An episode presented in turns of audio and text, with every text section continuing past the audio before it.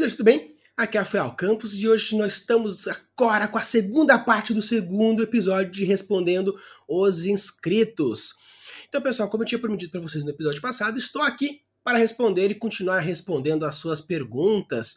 Se você chegou até aqui com esse vídeo, eu vou deixar aqui o card na descrição para você ver a primeira parte também. São episódios independentes, então não tem problema você assistir esse primeiro ou outro.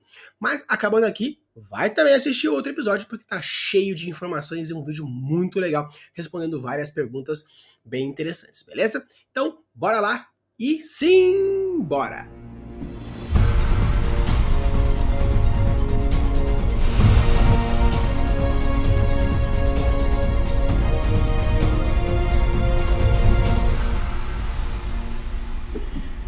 Pergunta número 1 um de Marcel Teshima. Discorra sucintamente sobre o fantástico mundo de Bob. Uma coisa interessante é que essa pergunta especificamente eu sei de quem é. É um amigo meu de infância e ele mandou essa pergunta para uma zoada, mas é uma coisa bem interessante porque existe muitas coisas legais que a gente pode tirar de informação e conhecimento do mundo de Bob. Uma coisa que é bem legal que você pode ver, caso você não saiba, é um desenho que passava antigamente que falava sobre a percepção de uma criança a partir do mundo adulto, seja algumas colocações, seja algumas metáforas, alguns jogos de palavras. Então ele é bem legal, por quê? Porque a história de mundo de Bob monta a história de uma criança que tem o seu mundo transformado a partir das coisas. Mas na verdade, nada mais é do que um dia a dia normal visto a partir dos olhos de uma criança. Então, quando você for assistir o mundo de Bob, você vai ter essas percepções diferentes porque tende a ser um pouco do nonsense. Mas por quê? Porque é um ponto de vista a partir daquela pessoa, daquela criança. Então, uma coisa que é bem interessante, caso você queira utilizar desses conhecimentos, seria, número um, falar sobre a percepção de mundo.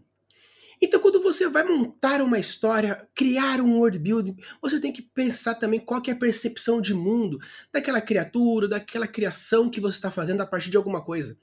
Então, na hora de você construir, por exemplo, uma religião, qual é a percepção de mundo daqueles seres que vão desenvolver aquela região? Quando você vai, por exemplo, criar uma, uma lenda, ou um artefato, ou uma disputa política, qual é a visão de mundo, qual é a percepção de mundo daqueles que estão interagindo naquele momento? Então, caso você queira entender mais ou menos como funciona, assista um pouco dos alguns episódios, tem no YouTube, é muito fácil de você encontrar. E assim você vai perceber como, por exemplo, você pode usar alguma coisa abstrata na literalidade. Você pode utilizar algumas percepções, como por exemplo, alguns jogos de palavras de uma forma um pouco mais muito ou um pouco mais pouca. Então, perceber essa percepção de mundo, entender essa percepção de mundo, é algo muito importante para construir o seu mundo. E no Fantástico Mundo de Bob é algo que é bem interessante porque ele joga com essa brincadeira.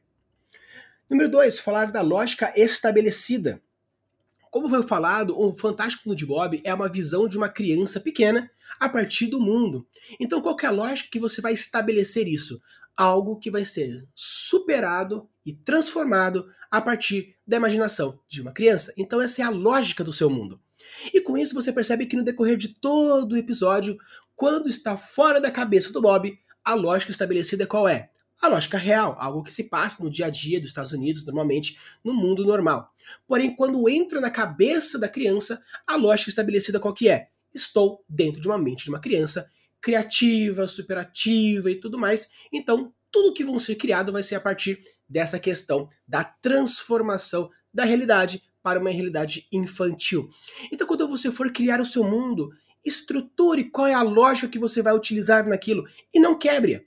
Porque isso você vai entender um momento de um, um momento de outro. Por exemplo, você vai construir uma história onde o mundo se passa no mundo real. Porém, existem momentos que passa na cabeça do personagem principal e essa cabeça, por exemplo, é esquizofrênica, qual que é a lógica estabelecida nesses momentos? Uma lógica diferente. Então, quando você for construir também, por exemplo, vou construir um mundo totalmente fantástico, qual que é a lógica que você vai estabelecer quanto a isso? Mágica é proibida, não é proibida, a gravidade é invertida, de dia a noite é invertido, como que vai ser? Estipule a sua lógica, siga e assim você vai construir um mundo bem mais forte, mesmo que exista uma questão de inocência, por quê? A lógica que você estabeleceu vai ser essa. Esse ponto, esse ponto, esse ponto. Então a pessoa vai entrando na imersão, vai entrando nessa bolha e com isso vai deixando o seu mundo muito mais realista, apesar de ser algo muito fora da realidade. E número 3, Gênios Loss. Então, pessoal, como eu falo para vocês, repito bastante, Gênios Loss é a essência. E qual que é a essência do Fantástico Mundo de Bob? Algo de entretenimento para a criança e para o adulto que está junto com a criança. Então, qual é a essência desse desenho? Algo de entretenimento para com a criança e algo que o adulto ele pode ver e falar assim: Poxa, que interessante. Então é assim que o meu filho vê o mundo, ou me vê, ou vê a realidade que ele está em volta. Então ele pode ser utilizado tanto como aprendizagem para o grande e o entretenimento para o pequeno. Entender essa essência a partir do público-alvo que você quer construir o seu mundo. Então, apesar de ter sido uma, brincadeira, ou de Marcel quis colocar uma zoeira aqui, é algo que você pode utilizar muito bem e muito bem estruturado. Algumas coisas que já estão na mídia, alguns conhecimentos utilizados nesse desenho e agora dentro do seu Word Builder fantástico. Pergunta número 2 de KGCOficial. Quais são os melhores lugares na internet para pegar exemplos e inspirações visuais de ambientes, biomas e cenários para utilização do Word Building?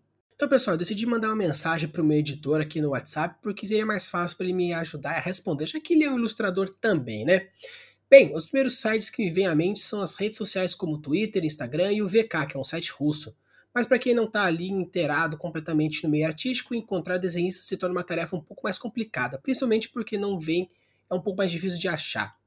Aí, entre esses dois sites, é bem conhecido também tem o Pinterest, né, que qualquer imagem material à sua disposição, mas também tem aquela questão lá dos perfis e outros, outros pontos a mais.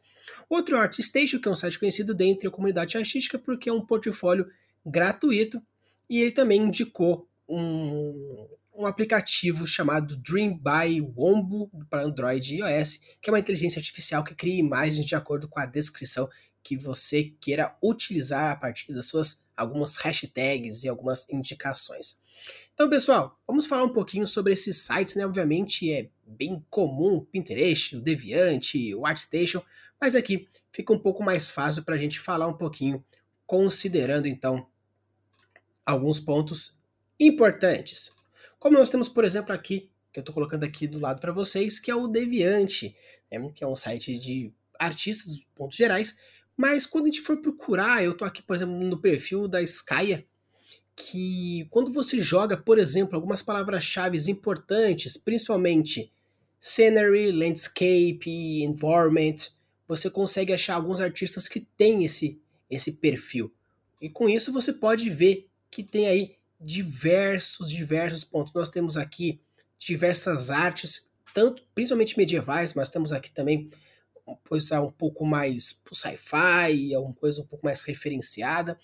Então, utilizar aqui, por exemplo, o Deviant também é algo muito legal, muito importante para você fazer essa associação de imagens. É um site assim de diversos pontos, mas caso você queira word building, realmente scenery, environment, landscape são palavras-chave importantes para vocês procurarem.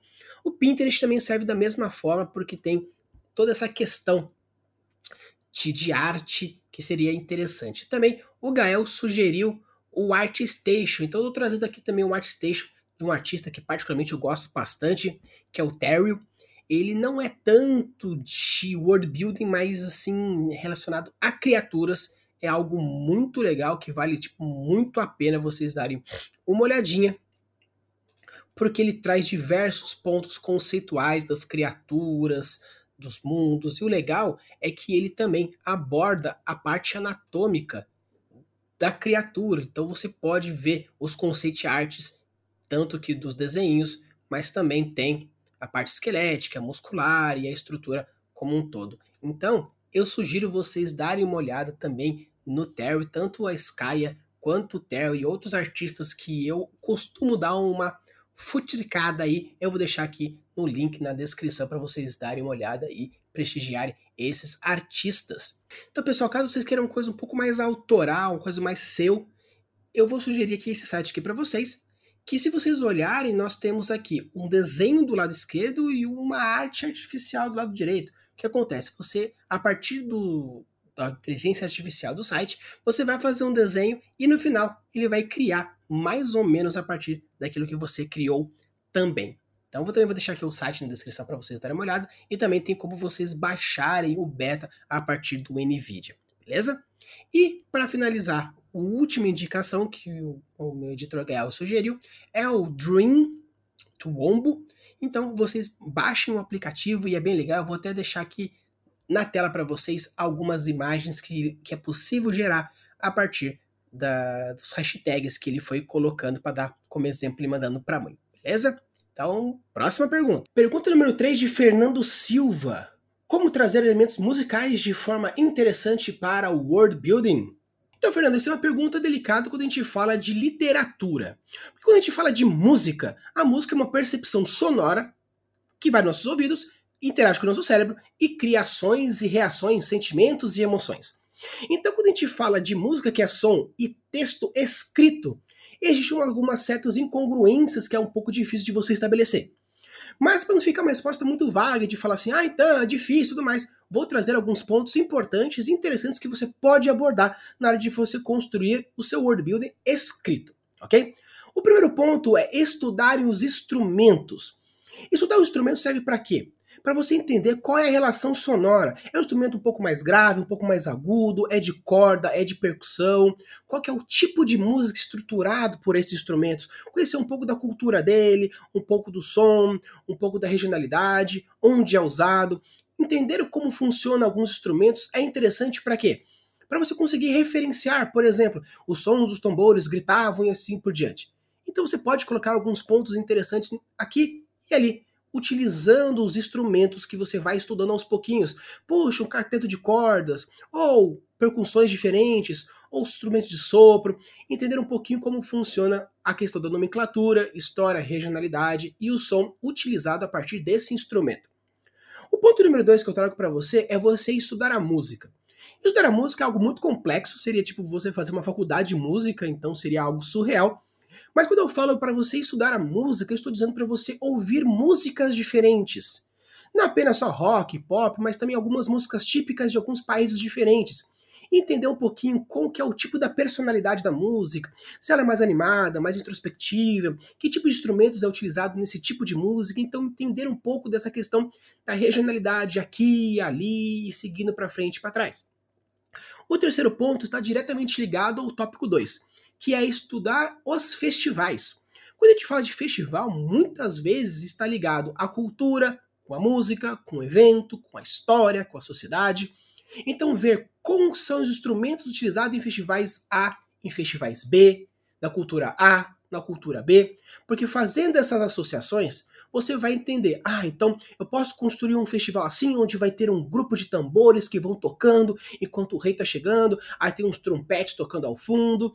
Então você pode utilizar desses conhecimentos que você já teve com o som do instrumento no tópico 1, já sabe mais ou menos quais são os tipos de músicas que podem ser colocados dependendo da regionalidade no tópico 2.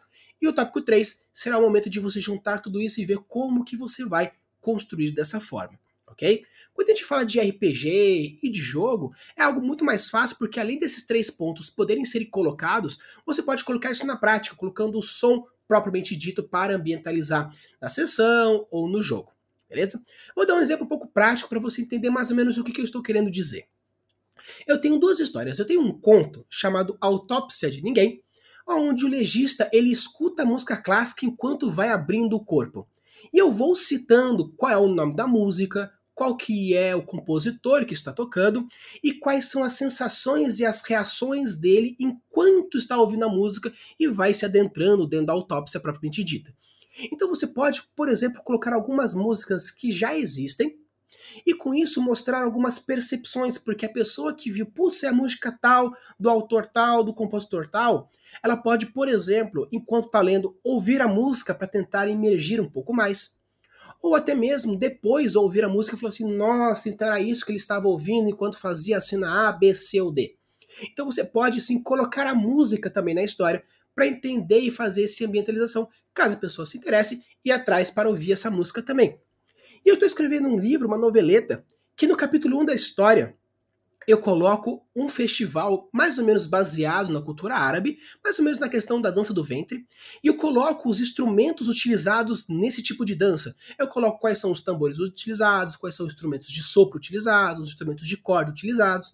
Por quê? Porque assim eu já coloco o nome do instrumento, mais ou menos o tipo de som que ele vai colocando, e com isso a pessoa já pode já entendendo qualquer coisa depois que acabar o capítulo, ou caso seja necessário, ela vai, pesquisa, vê qual que é o nome do instrumento, vê qual que é o tipo, procura no YouTube qual é o tipo de som, e com isso ela vai entendendo, e na próxima vez que esse instrumento aparecer, ela já vai ter uma noção muito maior, caso ela já não tenha essa noção anteriormente. Beleza? Então esses são os três tópicos importantes que eu trago para você, para você conseguir colocar música no seu word building. Estudar instrumentos, estudar a música, estudar os festivais, para que isso você faça essas relações beleza? Mas Fernando, não se preocupe, porque eu já agendei uma entrevista para conversar com um músico que também é escritor.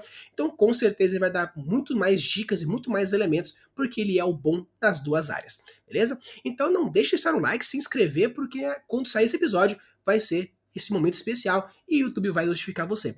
Então, seja como o Fernando, dê o like, se inscreva, porque vídeos toda semana sobre criação de mundos, world builders, entrevistas e tudo mais, só aqui no Craftando Mundos. Pergunta número 4 de Reginaldo Ribeiro: Como transformar o mapa mundi plano em esférico? Como compensar a perca do espaço nos polos? Fale também a respeito da escala, por favor. Então, Reginaldo, vou responder a sua pergunta em dois pontos. Primeiramente, vou responder a segunda parte, porque ela é um pouco mais fácil, depois a gente vai para a sua primeira, beleza? Quando a gente fala de escalas, por exemplo, a gente tá, tem que entender primeiramente sobre projeções e escalas. O planeta Terra ele é redondo. Então, transformar algo redondo em algo plano no mapa, você precisa colocar algumas projeções cilíndricas, é, de Mercator, seja de cone, seja circular. Então, em algum momento vai ter algum tipo de distorção. Por quê? Porque não tem como fazer algo que você transforma uma esfera em algo plano. Então, necessariamente, transformar algo plano em uma esfera também é uma coisa um pouco complicada. A gente tem que trabalhar com modelagem 3D e alguns programas relacionados a isso. Tá? Mas voltando ao primeiro ponto. Quando a gente fala de escalas, você tem que entender primeiramente qual é o ponto de abordagem. Aonde você quer ir. Que nem, por exemplo, na pergunta lá do primeiro episódio que falava sobre as viagens, a escala de viagem está diretamente proporcional ao quanto você quer mostrar. Então, se você quer uma viagem de 50 dias, qual é a velocidade que você tem nesse ponto, de um ponto a outro? Por isso eu consigo entender a questão de escalas de proporção. Então, quando você for pegar as escalas, primeiramente você teria que pensar o seguinte: qual é o tamanho que é o seu planeta real, qual é o tamanho do seu ponto, e assim, por consequência, você faz o seu mapa. Se o seu ponto não é tão grande, você pode fazer escalas de 1 para 1, de 2 para 2, de 1 para 1000, depende muito do nível de detalhamento com a quantidade de tamanho. Se o negócio ele é muito grande você quer fazer um nível de detalhamento muito grande, você tem que fazer vários pequenos pedaços para que seja essa escala menor, 1 para 1000, para 5000, para você conseguir detalhar um pouco mais. Porque um centímetro no mapa vai equivaler a 5 mil metros ou 5 quilômetros. Então, um centímetro de mapa corresponde a 5 quilômetros. Uma casa ficaria um ponto dentro do seu mapa. Então você precisa entender qual é o nível de detalhamento do seu mapa antes de definir as escalas. Tá? Esse é o primeiro ponto. Agora, para construir um mapa escalonado, você tem que entender a teoria do shrink e do expand. A técnica do expand corresponde o quê? O seu mapa ele é praticamente um mapa de proporções reais. Então, entre um ponto e outro, você pode expandir de maneira proporcional um deserto com uma área mais fria, talvez seja interessante colocar alguns pontos de transição de um ponto a outro. O que seria então shrink? É quando você puxa o mapa um pouco mais para concentrado, ele fica menor, então as distâncias entre um ponto e outro se tornam menor. Não tem tanto problema você usar o expand ou shrink, dependendo da maneira que você quer abordar. Porque mapas são representações, beleza? Então esse é o ponto primário para você entender a questão das escalas a dimensão do seu mapa com o seu nível de detalhamento e também o quanto você quer mostrar daquilo. Na questão das distorções de polo, distorções de mapa, então aí depende de o que você quer mostrar. Se você quer transformar um mapa mundi redondo em um mapa aberto, você vai ter distorções, não tem como não ter. Porque você está transformando algo redondo em algo reto. Então, em algum momento, vai ter distorções porque nós estamos falando de uma bola. No caminho inverso, é possível fazer isso? É. Algum com nível de distorções pequenas? Até sim. Existe um programa chamado Gplates. Eu vou deixar aqui também, enquanto eu vou explicando, um vídeo ilustrativo para vocês irem vendo, que ele é um aplicativo que você vai construindo as relações a partir de uma esfera e você vai fazendo as conexões. Só que o detalhe é o seguinte: você precisa anteriormente já ter construído um mapa plano. Pelo fato de você ter construído já o mapa plano, vai acontecer alguns momentos de haver distorção. Então você tem que entender que algumas coisas vão ter que ser modificadas, ampliadas ou diminuídas, porque você está transplantando o seu mapa que era plano em um planeta esférico. É difícil você que nunca fez do mapa já construir já um mapa esférico já no próprio Gplate, mas é possível ser feito. Porém, a interconexão dos Gplates com, por exemplo, um CorelDRAW é algo assim estupidamente necessário, porque no final das contas, você vai mandar para o seu leitor, para o seu jogador, para aquele que tem a construção do mundo, o mapa plano. Então você vai novamente voltar. A não ser que a pessoa também tenha programas de modelagem que você consiga mandar o programa e consiga fazer um 3D e gire o planeta, mas de uma forma geral, se você não vai transformar isso num jogo eletrônico, um videogame ou um jogo de computador, uma estrutura em 3D de um mapa circular talvez não seja de muita necessidade. Mas sim, o Gplates é muito legal e muito importante você entender como ele funciona para conseguir fazer essas transposições. Caso vocês achem interessante a partir dos vídeos base que eu estou deixando aqui para vocês verem enquanto eu vou explicando, achar bem legal isso, eu posso sim fazer um vídeo tutorial mostrando mais ou menos como pode ser feito um Gplates, coisa um pouco mais tradicional, um pouco, um pouco mais inicial para aqueles que quiserem já ir brincando. Beleza? Então, Reginaldo, quando você for pensar no nível de escalas, primeiramente pense ao nível de detalhamento, o quanto você quer mostrar, porque quanto mais detalhado você tem que fazer mapas muito maiores para você pegar as, umas escalas um pouco menores e assim conseguir mostrar detalhes. E o quanto você quer mostrar do seu mundo para saber se vai fazer um expand ou um shrink a partir da sua necessidade. E quanto a transformar o mapa plano em um mapa esférico, eu sugiro o aplicativo Gplates. Vai ter aqui o link na descrição para você já ir vendo. Tem alguns tutoriais já no YouTube, caso você já queira ver. Até dos canais que eu indiquei lá em alguns episódios atrás, falando sobre canais que eu indico. Alguns desses canais já fizeram alguns tutoriais, mas é em inglês, então talvez seja um pouco difícil você acompanhando caso não tenha o inglês já supimpa. Beleza? Então, essa é a dica que eu tenho. Espero que tenha gostado. E para a próxima pergunta. Pergunta número 5 de Valdenice Cerqueira. Quais são os pontos mais importantes quando você vai criar uma academia de magia no seu world building? Como escapar do clichê?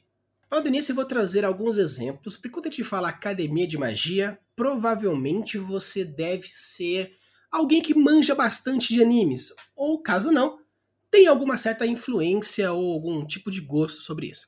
Então, para explicar um pouco melhor o que você quer dizer, as suas perguntas, eu vou trazer alguns exemplos de alguns animes que trazem um pouco essa questão. Boku no Hero Academia, Naruto, seja Naruto normal ou Naruto Shippuden, Hakudai Kishino Cavalry, Rokudenashi Majutsu Koshu de Akashiki Records, Mahou Kakouka no Hitetsu e Zero no Tsukaima. E obviamente, quando a gente fala um pouco fugindo de animes, nós temos o Harry Potter, nós temos o Percy Jackson, e o Percy Jackson não é necessariamente uma questão de um mundo relacionado a uma academia de magia, porém é um pouco de academia, um pouco fantástico, então entraria um pouco nesse quesito.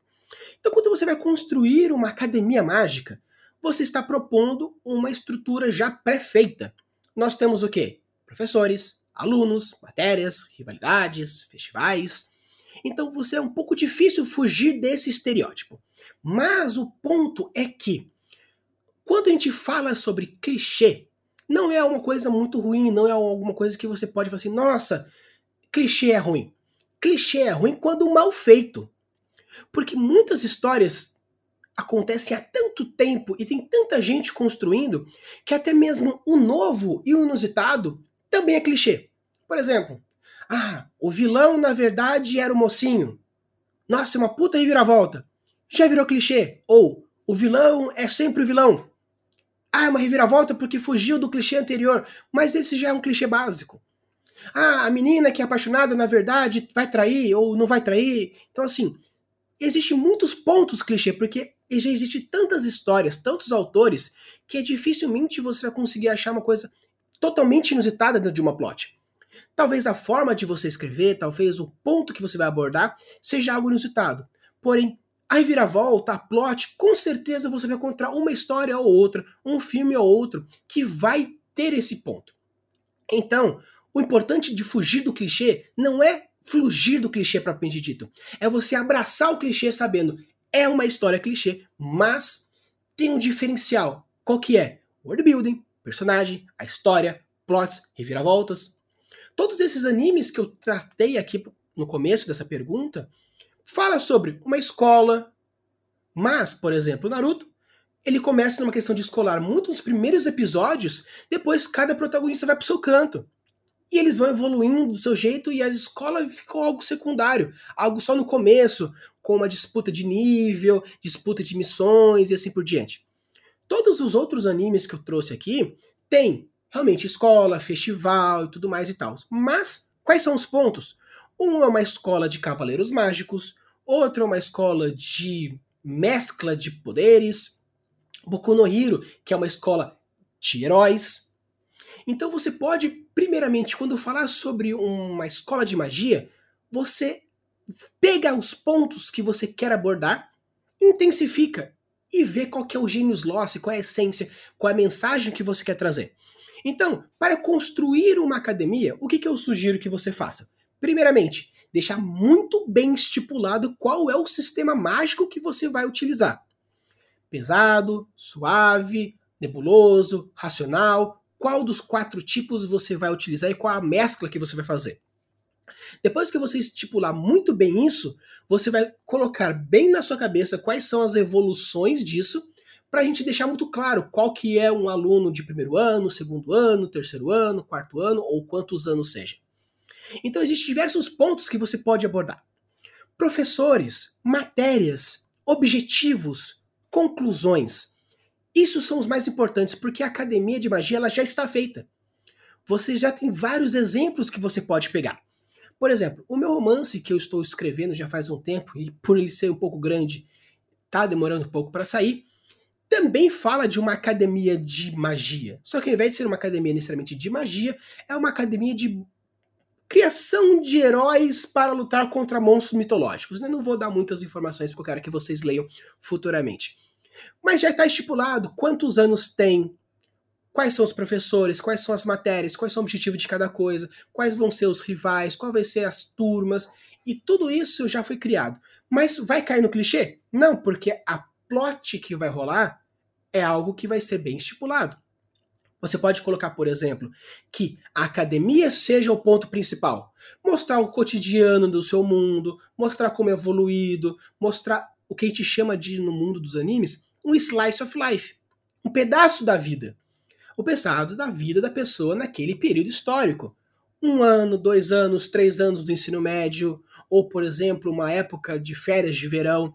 Qual vai ser o tempo estipulado? Qual vai ser essa questão? Ou você pode colocar que esse mundo de academia, de magia, seja alguma coisa secundária. Por exemplo, o Zero no Tsukaima tem sim a questão da escola, que é uma escola de magia, mas o ponto principal é a guerra que está acontecendo no reino vizinho e você vai ter toda a transposição dos personagens para lá, acontece a guerra e tudo mais e tal. Onde os primeiros episódios é uma academia de magia para explicar um pouco do mundo, porém se torna totalmente secundário e vai para a guerra. Então, primeiramente, você precisa saber qual é o ponto principal da sua história. Vai ser academia ou a academia vai ser algo secundário? Sendo um, sendo outro, estipule quais são as essências de cada um. E com isso você vai estipular algo muito mais poderoso, que é sair do clichê e criar o ponto. Ou simplesmente abraçar a ideia clichê, mas transformá-la algo em algo autoral, que com certeza vai ser um diferencial do seu mundo para com os outros. Pergunta número 6 de Constantina Assunção: Como desenvolver plantas venenosas que sejam realistas no world building? E como estipular a potência desse veneno e seus sintomas? Então, Constantina, para responder a sua pergunta, primeiramente eu queria dizer que Botânica e farmacologia é algo bem complexo que, numa resposta de 6 minutos, 7, 10 no máximo, seria um pouco difícil explicar todos os aspectos importantes. Mas para a gente estipular uma planta, venenosa ou não, nós temos que entender que as plantas são feitas de raiz, caule, folha, flor e fruto, caso seja uma angiosperma. Existem diversos tipos de plantas. Nós temos briófitas, pteridófitas, angiospermas, gimnospermas, que eu não vou entrar em todas essas plantas, todas as caracterizações, porque eu ficaria aqui três anos do ensino médio para explicar todas essas questões botânicas. Mas o primeiro ponto importante que você precisa estipular na hora de construir a sua planta é algo que também é feito na hora de construir a sua fauna, que é qual é o ambiente que ele vai estar. Existe uma relação direta entre fauna, flora e meio ambiente. Qual é o clima? Porque tudo isso está interligado. Então, quando você for estipular a sua planta, ela é uma planta aquática, ela é voadora, ela está dentro de um vulcão, é uma floresta, é um campo, é um deserto. Onde vai estar essa planta? Por quê? Da mesma forma que os animais, as plantas elas têm que ter sistemas de adaptabilidade para sobreviver naquele ambiente. E a partir desse desenvolvimento, você vai construir a sua planta fantástica. Se é uma planta de deserto, quais são as plantas de deserto? São caules, que têm uma estrutura bem aquosa, tem espinhos para que a fotossíntese ela seja muito mais feita no caule, não na folha, para que não tenha uma dispersão e uma perda de água, raízes gigantescas para encontrar possíveis lençóis freáticos no fundo, ou alguma forma de conseguir o orvalho da manhã. Uma planta, por exemplo, de uma floresta, como por exemplo a floresta amazônica, onde as folhas são gigantescas, os troncos são enormes, as raízes são um pouco mais superficiais para pegar o humus do, do solo mais superficialmente. Então, o primeiro ponto na hora de você construir a sua planta seria o quê? Descubra qual é o ambiente que ela vai estar e tente fazer uma pesquisa rápida. É um ambiente mais de floresta? Quais são mais ou menos as plantas de floresta? É de deserto? Quais são as plantas de deserto? É subaquático? Então, quais são os tipos de plantas, alguns tipos de algas, por exemplo? Como que funcionaria esse tipo de coisa? Ou alguma floresta que seja de transição, ela de mangue, por exemplo, que você pode pegar uma floresta que tem momentos secos, debaixo d'água, meio termo. Então, estudar um pouco de qual é o ambiente que ela vai estar, assim você vai, pode fazer as associações das suas plantas. Esse é o primeiro ponto e o mais importante na hora de construir essa planta fantástica, venenosa ou não.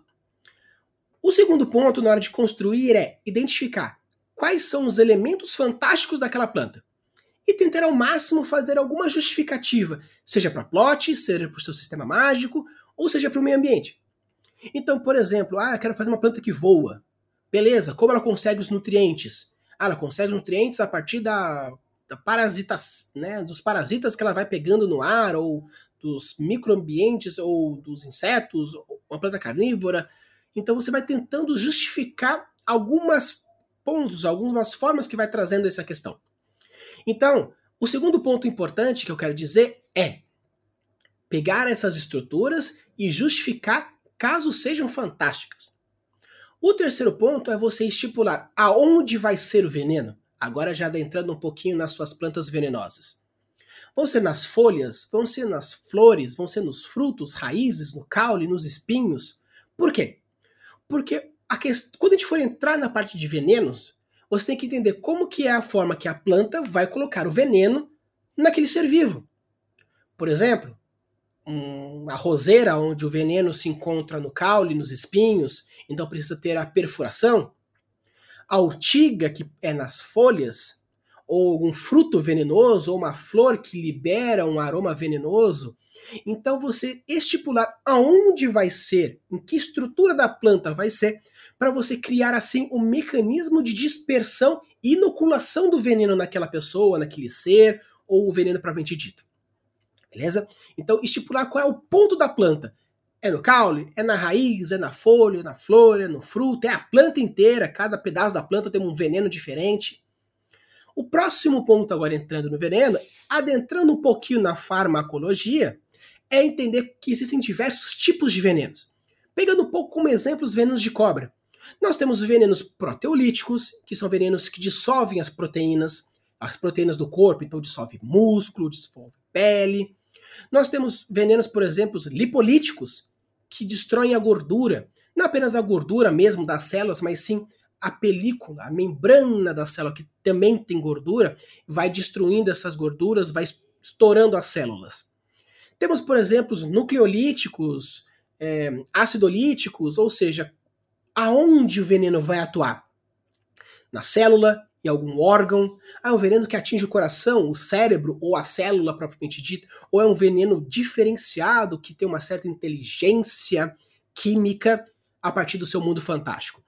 Então, o importante não é sim necessariamente desenvolver a potência e os sintomas, mas sim entender como ela vai agir.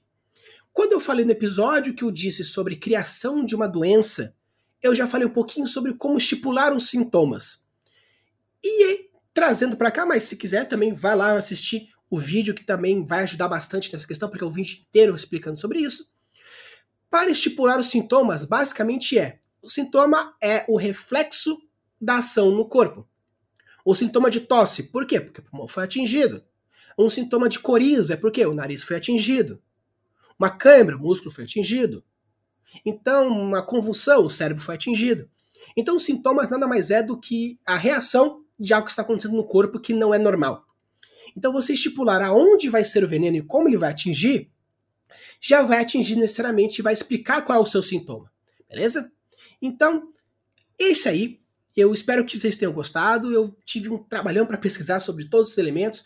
Infelizmente, nesse episódio, não consegui trazer muitos convidados, eu só consegui trazer algumas referências, mas eu espero que vocês gostem e porque foi muito prazeroso. Eu já deixei já quando saiu o primeiro episódio falando um pouco sobre as primeiras perguntas, lá a caixinha para vocês colocarem as suas perguntas para o episódio 3, 4, 5 e assim por diante.